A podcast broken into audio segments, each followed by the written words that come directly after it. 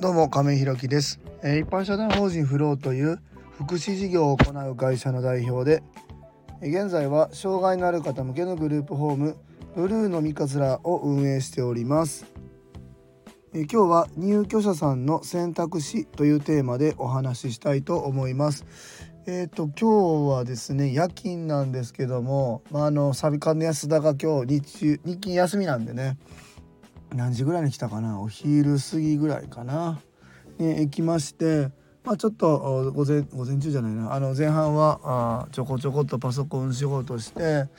えー、3時半4時ぐらいからかな、えー夕食と今度週末と週明け月火が僕お休みいただいて神戸とかにも行くので今作り置きで、えー今あ料理の方やってて、まあ、安田がね、えー僕が休みでも料理すぐ提供できるようにちょっと準備しているというところですかね。まあ、僕は料理があ得意というか、まあ、好きなんで、まあ、全然苦じゃなくできるんですけど、まあ、安田は別に得意じゃないというあれではないんですけど、まあ僕まあ、得意な人がやった方がいいかなということでとりあえず今僕がやるようにしてますね。で今は、えーそれも終わってえーとまあ事務所の方にねまた戻ってきて仕事をしているんですけどもまあとりあえず空きができたんでラジオの方を収録しようかなと思ってこの時間になりました。えー本題に入る前にお知らせをさせてください、えー現在グループホームブルーの三日面では、えー入居者様が5名。また6月1日から1名入居予定ですので、えー6部屋満床となります。えーそれに伴いまして2棟目も準備も行っております。えーブルーの三日面金額見学ご希望の方ございましたら概要欄のリンクをご覧いただきまして公式 LINE 等でご連絡いただきますようよろしくお願いいたします。えーそれでは本題です。えー今日は入居者さんの選択肢というテーマでお話ししたいと思います。えっ、とまあ昨日の放送の中でね、えっ、とサビカン安田とまあえトークライブというところでなどれぐらいかな？30分40分ぐらい話したのかな？あの中の中でも触れたんですけどもえっ、とね先日からね、まあ、あの入居者様がまあ食べたり飲んだりするところの問題がいろいろありましてですね、えー冷蔵庫やお菓子が冷蔵庫の中の飲み物だったりえーお客様用のおあのお菓子が、まあ、知らない間になくなっているっていうことがもう、まあ、オープンしてちょっとの回してから気のせいかも分かんないけどなんかおかしいなっていうのがあったんですけどもだんだんねちょっとはっきりしてきてまあまあ僕たちもまあある程度ある程度というかまあもうバッチリ誰がやってるのかまあ僕たちもまあ掴んではいるんですけどもまああの昨日ねえっと入居者さん6あ5名様か。5名様に集まっていただいてですね。まあこれはもう全体に、えー伝えておかなければいけないことだなと思ったので、まあ、その方特定をさせてこいつが犯人だっていうことを言うんではなくてですね。えーとまあ、今こういう現状がありますと、まあ、あの例えば朝食のの時だけ飲むっていう風にやってる飲み物が、えー僕たちがいない間に、まあ、例えばオレンジジュースが丸ごと1本なくなってますとか、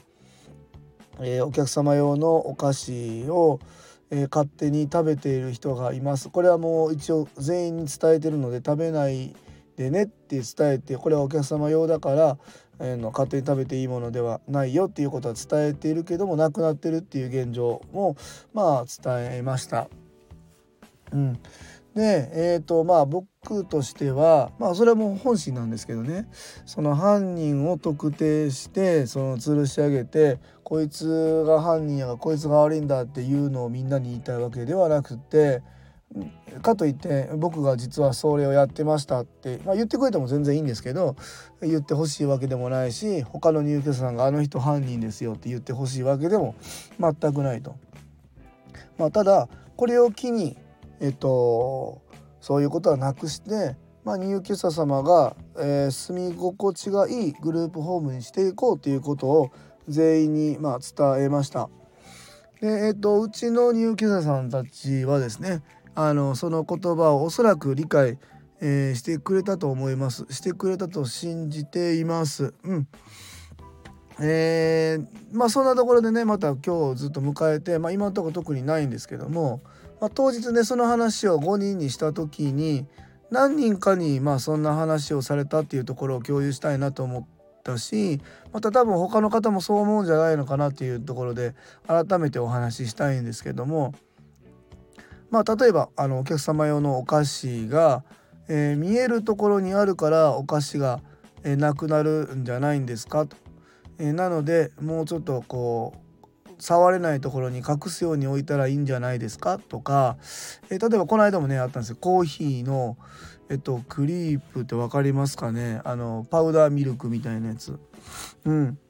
あれがねえー、っと容器に移し替えているんですけどもこれどう考えても1週間2週間ぐらいあるかな？それぐらい持ちそうなのが2日ぐらいでなくなってたりとかコーヒーもねあのー、粉のコーヒーなんですけど大きいな瓶がね、えー、2日でねえ、ー、とどうだろうな。4分の1ぐらいなくなってたんかな。もうそれもコーヒーもその朝食の時だけそのこちらがねあのスタッフが用意してその分を提供してそれ以外はもう片付けておいたらいいんじゃないですかっていうのはまああのスタッフからもあったし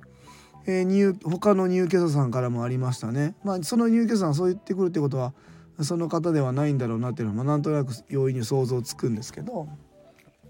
うんえー、そこで僕の回答としてはですねまあ今日これを機にないようにっていうことを5人全員に伝えたので、えそこでもうそのまま継続するっていうことはもう伝えました。えっと僕たちは別に、え、まあ正直ねオレンジジュース1本なくなったって100円ぐらいですよ。でコーヒーのパウダーのなんだコーヒーがなくなったって、まあ、200円300円ぐらいのもんなんでそんなね 1, 週1ヶ月に20本30本買うようなこともないしオレンジジュースとかもねまあまあまあ別に運営に大きくは影響はしないので別にそんな金額の問題ではなくてですねま、これはやってはいけないことなんだと自覚しながらやっていることが問題なのであってそこを禁止することで乗り越えるっていうのは僕禁止するとか制限することで乗り越えるっていうのはちょっと僕たちが思う福祉の方向性ではないなっていうことを僕がすごく思っていて、まあ、これはちょっときれい事なのかもわからないんですけどもやっぱり本人たちの自主性だったり何て言うんだろうなやってはいけないなって思うことを判断してえー、まあとか、まあ、やっていけないことだったっていうのは分かってるけど改めてまあ、あのうちの代表から言われてねやめないといけないなっていうのを理解した上で次に進んでもらいたいっていうことを、ま、していきたいんですよね。まあ、うちのグループホームに入っ